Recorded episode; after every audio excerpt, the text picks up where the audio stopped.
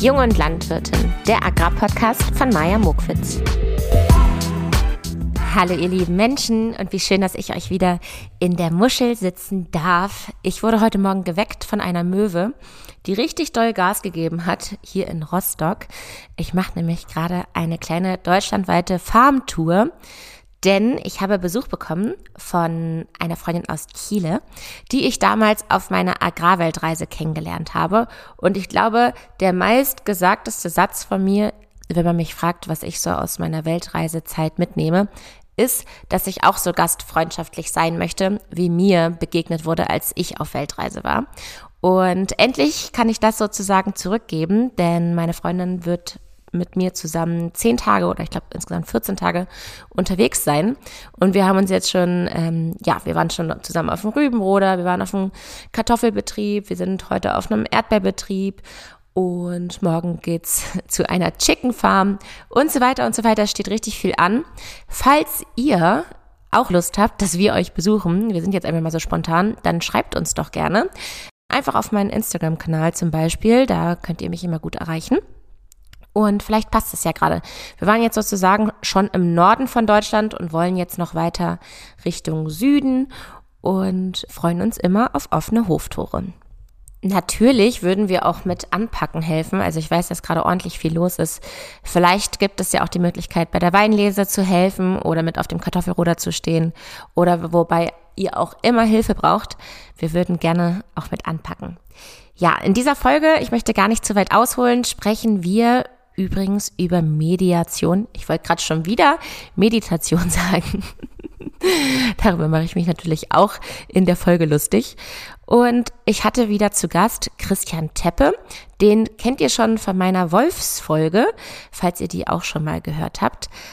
Und falls ihr ihn nicht daher kennt, dann eventuell von seinem eigenen Podcast, der Teppe und Schweden heißt. Das ist ein Jagdpodcast. Ich persönlich habe ja gar keinen Jagdschein. Ich tue aber ehrlich gesagt in manchen Momenten ganz gerne so, als könnte ich so ein bisschen mitschnacken, zumindest an der Oberfläche. Und deswegen höre ich da super gerne rein. Der Podcast heißt Teppe und Schwänen und ich kann ja mal nebenbei einmal bei Spotify kurz reinschauen, denn ich finde, die haben echt coole Themen. Also zum Beispiel eine Folge über Hobbyjäger, über Erlegbilder im Internet, über Jägerurlaub, über Promenadenmischungen auf der Jagd und so weiter und so weiter. Also äh, ich auf jeden Fall eine persönliche Empfehlung von mir, mal auf seinem Podcast zu klicken. In unserer gemeinsamen Folge heute haben wir über Mediation gesprochen, wie ich ja anfangs schon gesagt hatte. Und ich wollte natürlich von ihm wissen, wann wird denn überhaupt eine Mediation in der Landwirtschaft angewendet und welche Eigenschaften muss man vielleicht selber mitbringen, wenn man an einer Mediation teilnehmen möchte? Wie läuft so eine Mediation ab? Mit welchen Themen kann man da ankommen? Und wird sie wirklich hauptsächlich nur verwendet, um Hofübergaben zu besprechen? Oder welche Themen sind noch so ein bisschen tricky in landwirtschaftlichen Familien. Ja, mehr zu seiner Person erfahrt ihr natürlich wie immer nach den ersten drei kurzen, schnellen Fragen. Und zu mir noch mal ein paar Sätze für all diejenigen, die heute zum ersten Mal reinhören. Mein Name ist Maja Muckwitz. Ich komme selber von einem konventionellen Ackerbaubetrieb, habe Landwirtschaft studiert und bin mittlerweile selbstständig mit diesem Podcast hier und anderen Projekten, zum Beispiel mit einer Social Media Agentur für die Agrarbranche und natürlich auch neuerdings mit meinem NDR-Podcast 63 Hektar. Yes, ich wünsche euch viel Spaß beim Zuhören. Falls ihr Fragen habt oder noch irgendwelche Ergänzungen loswerden wollt, schreibt mir einfach gerne. Ich bin immer super gerne mit euch im Austausch und lese auch mal gerne eine Hörernachricht vor von euch. Ich habe jetzt übrigens beschlossen, ihr seid meine Muscheln. Hm, weil ich sitze euch in der Muschel und ihr seid die Muscheln. Mal sehen, ob ich mich das traue, auch vor den Gästen auszusprechen, weil da springe ich immer wieder um zu liebe Hörer und Hörerinnen. Aber eigentlich seid ihr alle meine Muscheln. Also, viel Spaß, ihr lieben Muscheln, mit der Live-Folge jetzt. Mediation klingt schnell wie Meditation. Meditierst du? Nein. Nein? Also du hast noch nie meditiert, das hatte ich noch keiner gefragt. Wenn ich auf der Jagd bin, mhm. das ist ja so ähnlich wie Meditation. Mhm. Aber Mediation ist ja Menschen zusammenbringen und das, was sie eigentlich an Common Sense haben, mhm. herauszuarbeiten als Lösung, mit der alle zufrieden sind. Hast du denn selber schon mal bei einer Mediation teilgenommen? Wenn nein, wo hättest du sie mal lieber wahrgenommen? Doch, ich habe schon ähm, zu meiner Scheidung an einer Mediation teilgenommen. Meine Scheidung hat drei Wochen gedauert, von Antragstellung bis Rechtskraft. Mhm. Jetzt buchbar bei dir, in drei Wochen, in drei Wochen sich scheiden zu lassen. Okay. Online-Mediation, ja oder auf gar keinen Fall? Auf keinen Fall. Auf keinen Fall? Auf keinen Fall. Okay, ich wette, wir hören gleich, wenn du dich vorgestellt hast, warum auf keinen Fall. Also, lieber Christian, schön, dass wir uns schon das zweite Mal sehen und du das zweite Mal hier zu Gast bist. Freue mich total. Vielleicht für diejenigen, die heute zum ersten Mal reinhören, äh, stell dich doch trotzdem einmal gerne vor. Mein Name ist Christian Teppe, ich bin Fachanwalt für Agrarrecht, zertifizierter Mediator und Inhaber der Gütestelle Landwirtschaft und Umwelt. ja, äh, Wahnsinn. Ich möchte gerne heute mit dir über das Thema Mediation reden. Ich hoffe, ich sage nicht aus Versehen ab und zu mal Meditation, dann korrigiere mich bitte. Aber lass uns doch erstmal den Begriff erklären. Was ist Mediation? Also die Mediation ist sehr alt und für uns Norddeutsche, allgemein für uns Deutsche, hat die Mediation das größte Heil des letzten Jahrtausends gebracht, nämlich den Westfälischen Frieden. Mhm. Ohne Mediation hätte es also den berühmten Frieden von Münster und Osnabrück nicht gegeben. Mhm. Nach vielen, vielen Monaten wurde dann ja eine neue Ordnung für Mitteleuropa gefunden, mit der alle Beteiligten, die zuvor ja über 30 Jahre bis aufs Blut verfeindet gewesen waren, einverstanden gewesen sind. Okay. Wie wird Mediation in der Landwirtschaft angewendet? Also Mediation fragt ja immer erst einmal nach den Interessen der Beteiligten und nicht nach der Rechtslage. Mhm. Das heißt, wichtig ist, dass man als Mediator hinterfragt, was ist eigentlich das Interesse der Beteiligten und wo liegen die Schwerpunkte auch in der Persönlichkeit, um dann zu sehen, wie man das dann irgendwie hinbekommt, dass die Interessenlagen übereinander gelegt werden und die Schnittmenge dann als Ergebnis protokolliert werden kann.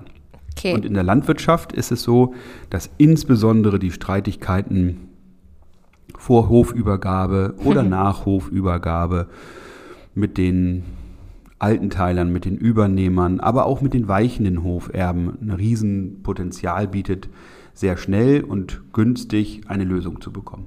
Ja, genau. Außergerichtlich ist da so die große Überschrift, oder? Also ich bin ja seit 2009 Fachanwalt für Agrarrecht. Mhm.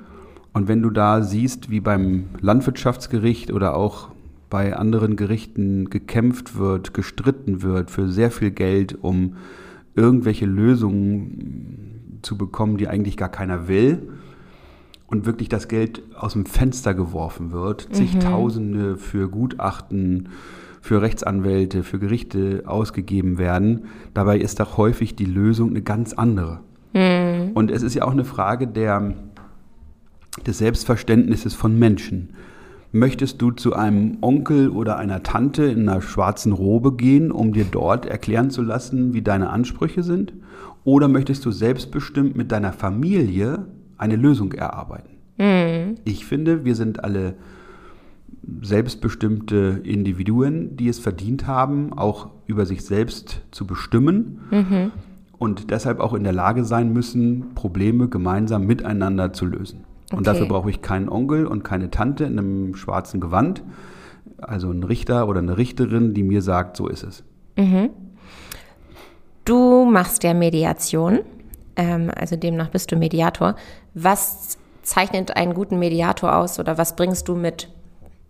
Also ich habe das ähm, studiert an der Universität und da gab es auch ganz tolle hm, praktische Studienbegleitung, wo wir dann innerhalb so einer Gruppe dann verschiedene Fälle durchgegangen sind. Und das hat dann auch zutage gefördert, dass es ja nicht nur innerfamiliär, sondern in den Firmen, in den größeren Unternehmen, im wirtschaftlichen Bereich überall riesige Potenziale gibt, Streitigkeiten schnell, günstig und vor allem selbstbewusst selbstverantwortlich und selbstbestimmt zu lösen mhm. und sie dauerhaft zu lösen. Denn die Juristen sind ja manchmal so ein bisschen schnodderig und von oben herab und sagen dann auch äh, als Richter dann den anwesenden Parteien, also von mir kriegen sie kein Recht, sondern höchstens ein Urteil. Mhm. Und werden dann da behandelt wie so Bittsteller, die sich dann zurechtweisen lassen müssen von irgendwelchen Richterinnen oder Richtern. Und das alles muss man bei der Mediation nicht, weil man selber dazu befähigt wird, eine Lösung zu finden. Und das im Rahmen seiner Familie oder im Rahmen seiner Geschäftspartner mhm. eröffnet natürlich auch Potenziale für die Zukunft, dass man eben nach so einer Verhandlung auch wieder miteinander Geschäfte machen kann oder ein familiäres Leben führen kann. Nach einer Gerichtsverhandlung, wo es ein Urteil gibt, wo es einen Sieger gibt und einen Verlierer, kommen die Leute in der Regel nicht mehr zusammen. Hm. Vielleicht kannst du uns mal aus deiner Vergangenheit erzählen und uns bei einem Fall äh, mitnehmen, muss ja keine Namen nennen. Ähm, welche Probleme gibt es und wie wurden sie geklärt? Gerade in der Landwirtschaft lebt man ja eng miteinander und aufeinander, mehrere Generationen auf dem Hof. Mhm. Letzten Endes sind es hohe wirtschaftliche Risiken, die die Familie insgesamt trägt, großes zeitliches Engagement, was allen Kindern, allen Eltern und den alten Teilern ja noch abverlangt wird und nur gemeinsam schaffen sie es dann häufig eben, den landwirtschaftlichen Betrieb, den Hof, diese Keimzelle des wirtschaftlichen und familiären Lebens zu erhalten. Mhm. Und wenn dann eben Krisensituationen kommen, kann das zusammenschweißen, kann das aber auch erhebliche Schwierigkeiten bedeuten. Andererseits, wenn die Situation für viele zu gut wird, also durch Windkraft, durch Photovoltaik, durch Baulandverkäufe plötzlich Unmengen von Geld da ist, äh, da sind, dann auch da kann es Schwierigkeiten geben, dass sich eben Leute dann mm, zurückgesetzt fühlen, benachteiligt fühlen und sagen, ja, ich habe doch hier in meiner Kindheit immer auf dem Hof geholfen und jetzt bekommt nur mein Bruder irgendetwas davon ab. Und dieses subjektive Ungerechtigkeitsempfinden, das ja. bricht dann häufig auch schon Beziehungsherausforderungen auf, die seit der Kindheit bestehen.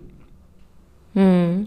Und die werden dann bis ins hohe Alter ausgefochten und bestimmen dann auch solche Auseinandersetzungen. Und dann kommen Leute oder Familien mit einem Problem auf dich zu oder wie gelangen diese Streitigkeiten, Konflikte dann bei einem Mediator? Muss man darauf selbst auf die Idee kommen? Wird man da irgendwie hingeführt? Also wie, wie, wie gelangen die Leute zu dir? Ja, irgendjemand hat das schon mal gehört, bringt okay. das dann zu Hause mal vor. Ja. Und wenn alle sagen, jo, können wir uns vorstellen, dann wird es gemacht, dann ruft irgendeiner bei mir an. Genau, nehmen uns mal mit bei diesem Ablauf. Also dann ruft einer bei dir an und dann kommen alle beteiligten Personen oder triffst du dich erst mit einer Partei und dann mit der nächsten und es ist dann dein Ziel, beide zusammenzukriegen? Also in der Regel gibt es die erste Besprechung bei mir mit mhm. allen Beteiligten. Ich möchte nicht mit einem vorweg sprechen, okay. um dann vielleicht den Eindruck zu erwecken, auf einer Seite zu stehen. Ja, klar. Mhm. Sondern das erste Gespräch ist dann gerne mit allen zusammen und auch bei mir im Büro. Dann gibt es häufig noch einen Anschlusstermin bei denen zu Hause. Ist auch immer wichtig, so das Umfeld zu sehen und zu beobachten, wie sich Beteiligte in ihrem persönlichen Umfeld verhalten mhm. und im fremden Umfeld. Ich hatte das vor letzten Monat. Da ist eine Frau in ihrem persönlichen Umfeld viel, viel emotionaler gewesen, hat sofort geweint, danach geschrien und hat also die Emotion, den Emotionen auch freien Lauf gelassen.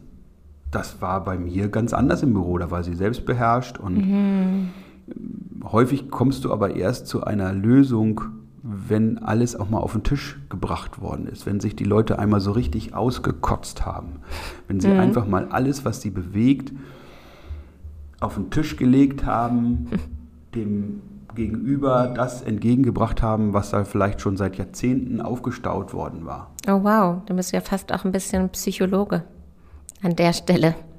Ja, es ist ein bisschen Kummerkasten für die ganze Familie. Ja, Okay, kannst du uns von einem Beispiel erzählen mit einem Problem, was wir vielleicht alle schon mal gehört haben oder kennen, was so typisch ist?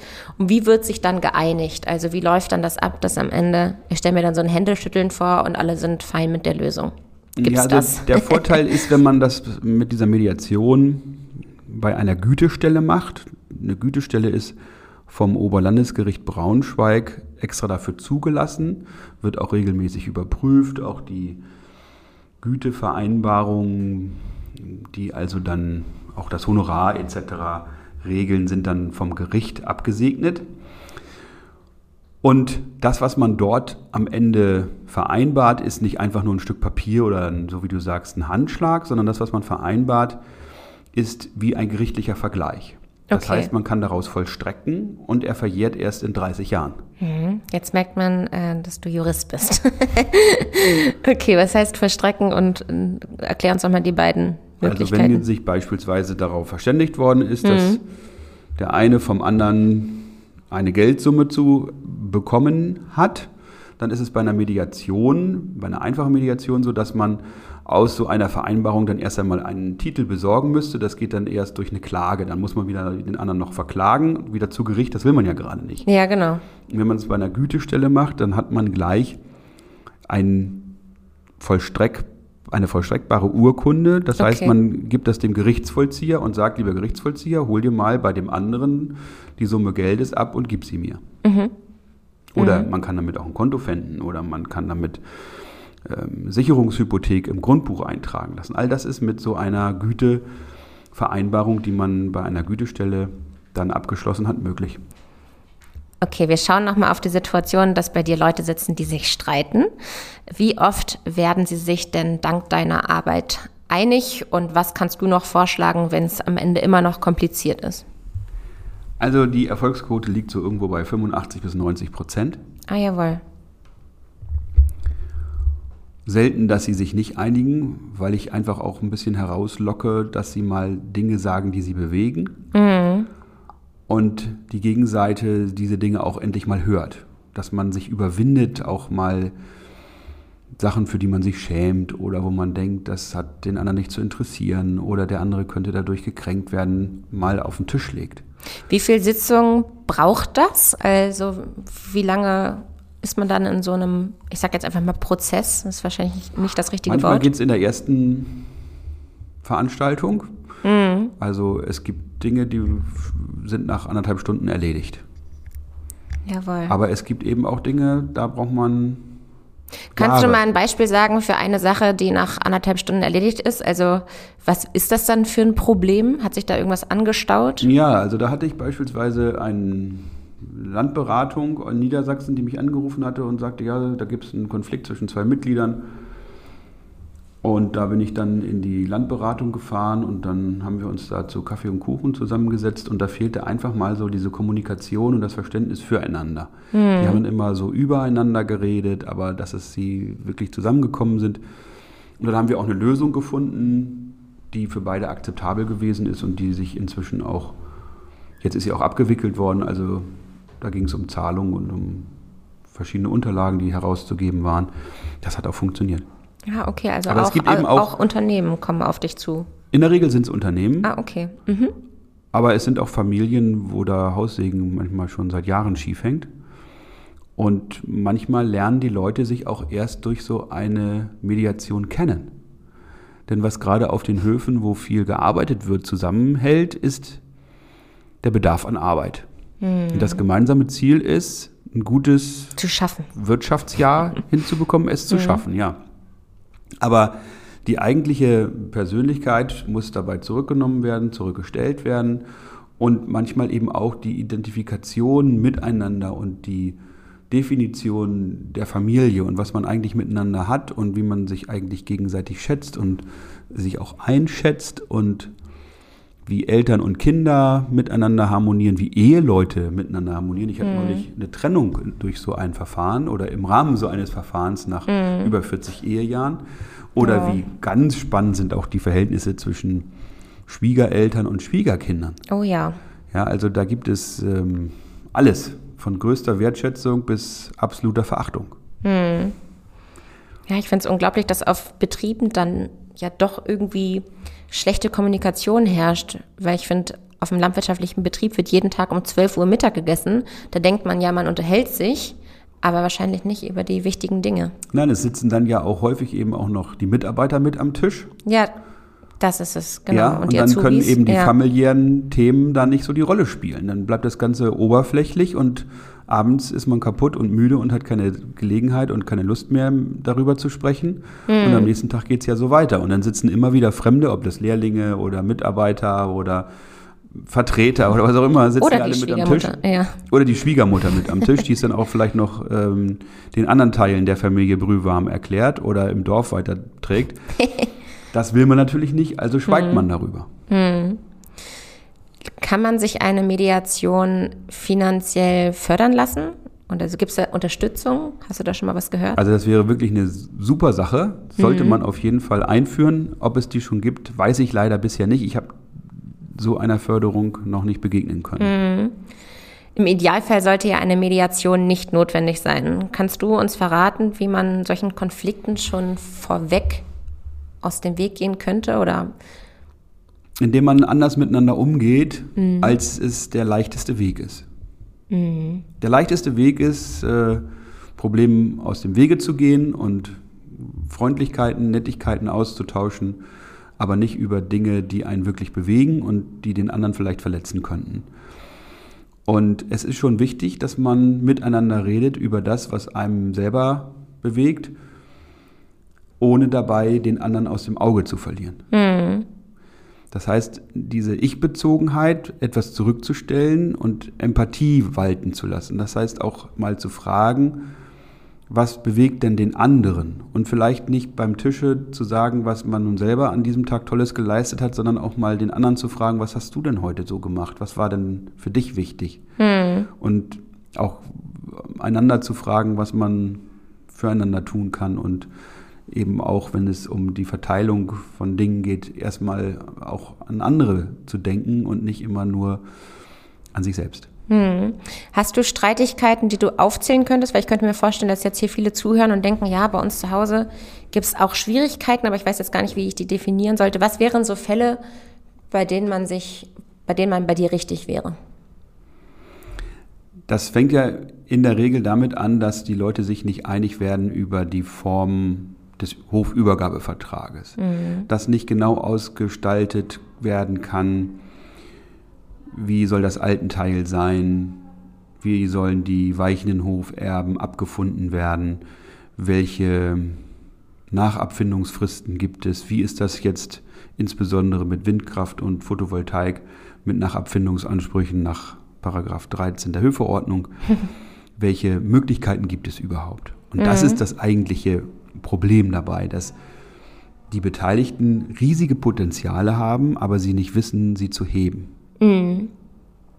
Also wenn man wüsste, wie man sowas aufteilen kann und dass es nicht nur immer einen gibt, der alles bekommt und eine große Schar von Leuten, die gar nichts bekommen, sondern dass es eben auch Wege dazwischen gibt, die alle gut ausstatten mit finanziellen Mitteln mhm. oder auch Anerkennung und anderen Dingen und gleichzeitig aber auch genug da ist für so einen Betrieb, wenn man es richtig macht. Aber vielfach fehlt einfach die Kenntnis darüber, wie man sowas umsetzen kann. Mhm. Oder wenn du siehst, wie ein Hofübergabevertrag abgeschlossen wird. Da geht es dann in der Regel darum, ich kriege jetzt den Hof. Und die Nebenbestimmungen, die sind erstmal nicht so wichtig. Aber wenn es dann zum Schwur kommt und die alten Pflegefälle werden zum Beispiel und die Pflegekosten eine Rolle spielen, ja. dann guckt man auch mal wieder in den Vertrag, was habe ich eigentlich damals abgeschlossen. Und wie können wir das jetzt umsetzen und kann sich der Hof das eigentlich leisten, Pflege abzubilden oder sowas? Man meldet sich, also am besten wäre es doch eigentlich, wenn man sich bei dir meldet, bevor es zum Streit kommt, oder? Wenn man so sieht, ah, okay, Hofübergabe könnte ein kompliziertes, sehr emotionales Thema bei uns in der Familie sein, dann kann man dich doch schon da, dazu holen, als, als sozusagen. Das machen die Leute, die wirklich ähm, perspektivisch denken. Ja. Und da mache ich dann mit der ganzen Familie die Mediation vor dem Hofübergabevertrag. Mhm. Und erst wenn es bei anderen Familien dann schon geknallt hat, kommen die dann. Oder wenn der Haussegen schief hängt, dass man dann noch was retten kann. Aber am sinnvollsten ist es, den Hofübergabevertrag gemeinsam aufzusetzen und nicht von einem bestimmen zu lassen und die anderen in der Unzufriedenheit landen zu lassen, sondern gemeinsam vorab zu besprechen, was man möchte. Mhm. und dann am Ende eine Lösung zu finden. Das ist ja auch bei Erben so, ne? wenn dann jemand stirbt und die Auseinandersetzung von Erbengemeinschaften ist auch immer ein riesiges Thema, wo dann plötzlich die Geschwister untereinander sich nicht mehr grün sind, weil sie die ganze Sache nicht fair finden und sich schon von Kindertagen an benachteiligt fühlen und jetzt wieder benachteiligt werden sollen im Erbfall. Anstatt das vorher miteinander zu besprechen und gemeinsam sich bis zum Lebensende um die Alten zu kümmern, damit es denen gut geht. Ja. Und hinterher weiß man, was auf einen zukommt. Aber die Alten wollen in der Regel nicht so darüber sprechen, weil sie denken, wenn ich das geregelt habe, dann ja. sterbe ich morgen. Ja. Und die Jungen haben eben auch schon Hemmungen, darüber zu sprechen. Ja. Und das wird dann so unterschwellig immer so ähm, geführt, dann diese Auseinandersetzung. Besser ist wirklich ganz offen darüber zu sprechen und auch ohne Schwiegerkinder. Nur Eltern und Kinder, Okay. die an einen Tisch zu holen und zu sagen, so, Mutter, Vater, lass uns mal drüber schnacken, was passiert, wenn du nicht mehr kannst. Kurze freche Frage, warum ohne Schwiegerkinder? Weil das nochmal ein Ungleichgewicht in die Gesprächsbalance bringt? Ja, und die Schwiegerkinder sich dann gegenüber ihren Ehepartnern in solchen Diskussionen auch immer besonders hervortun Okay. möchten, um dann zu präsentieren, was sie doch für große Interessenvertreter des jeweils anderen sind.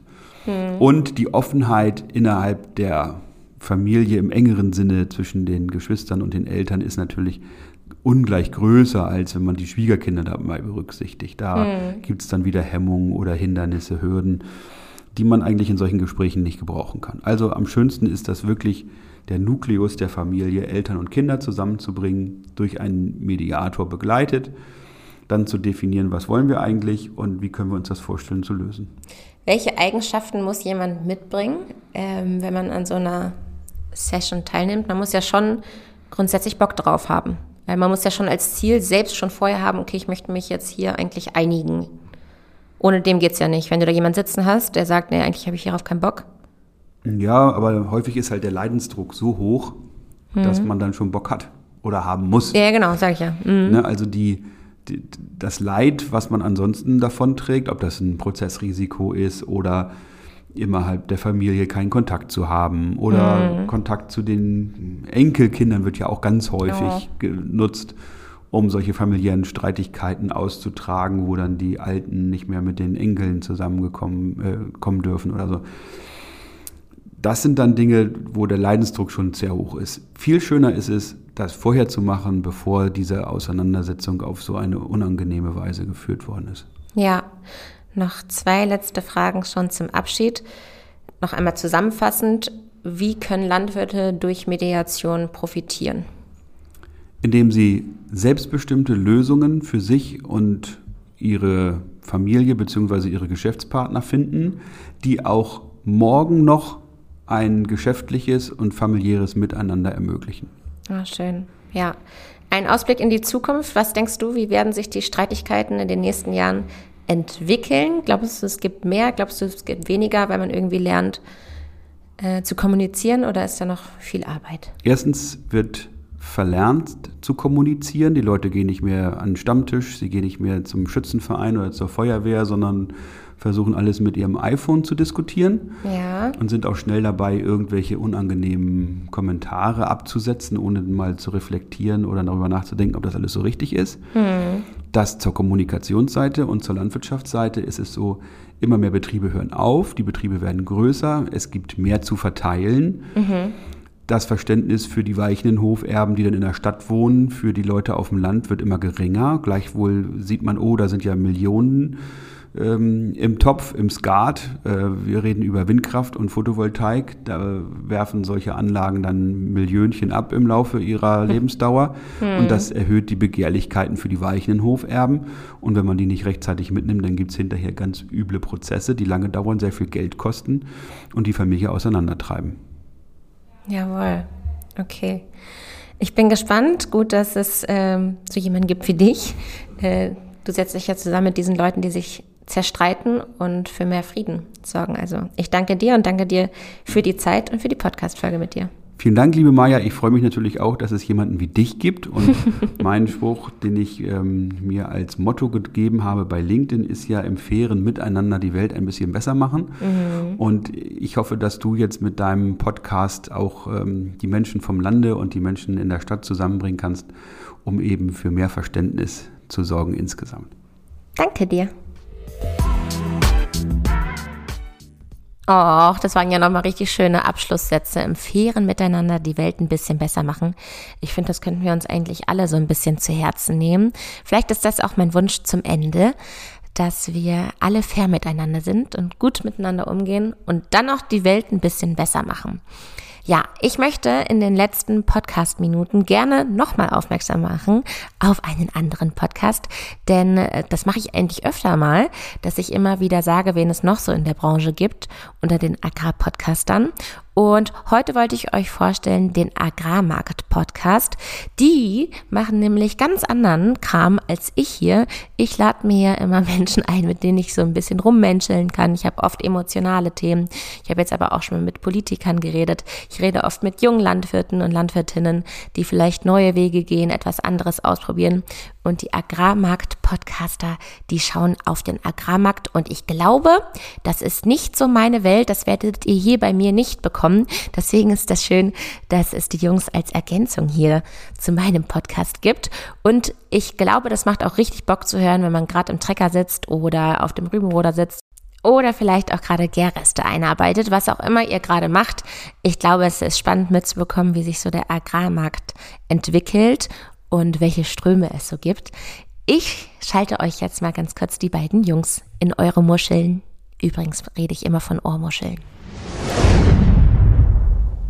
Herzlich willkommen zum Agrarmarkt-Podcast. Hier ist Philipp Schilling. Ich bin Landwirt und war zehn Jahre im Agrarhandel tätig. Und mein Name ist Fabian Wirzoch. Ich habe 2019 als Agrarhändler in Deutschland angefangen, anschließend in Genf gearbeitet und bin heute Energy Trader in Amsterdam. In unserem wöchentlichen Podcast besprechen wir mit Experten, was aktuell in den Märkten los ist und wie diese einzuschätzen sind. Und nicht nur das, sondern geben vor allem auch unsere Analyse und Meinungen wieder, denn Informationen gibt es überall.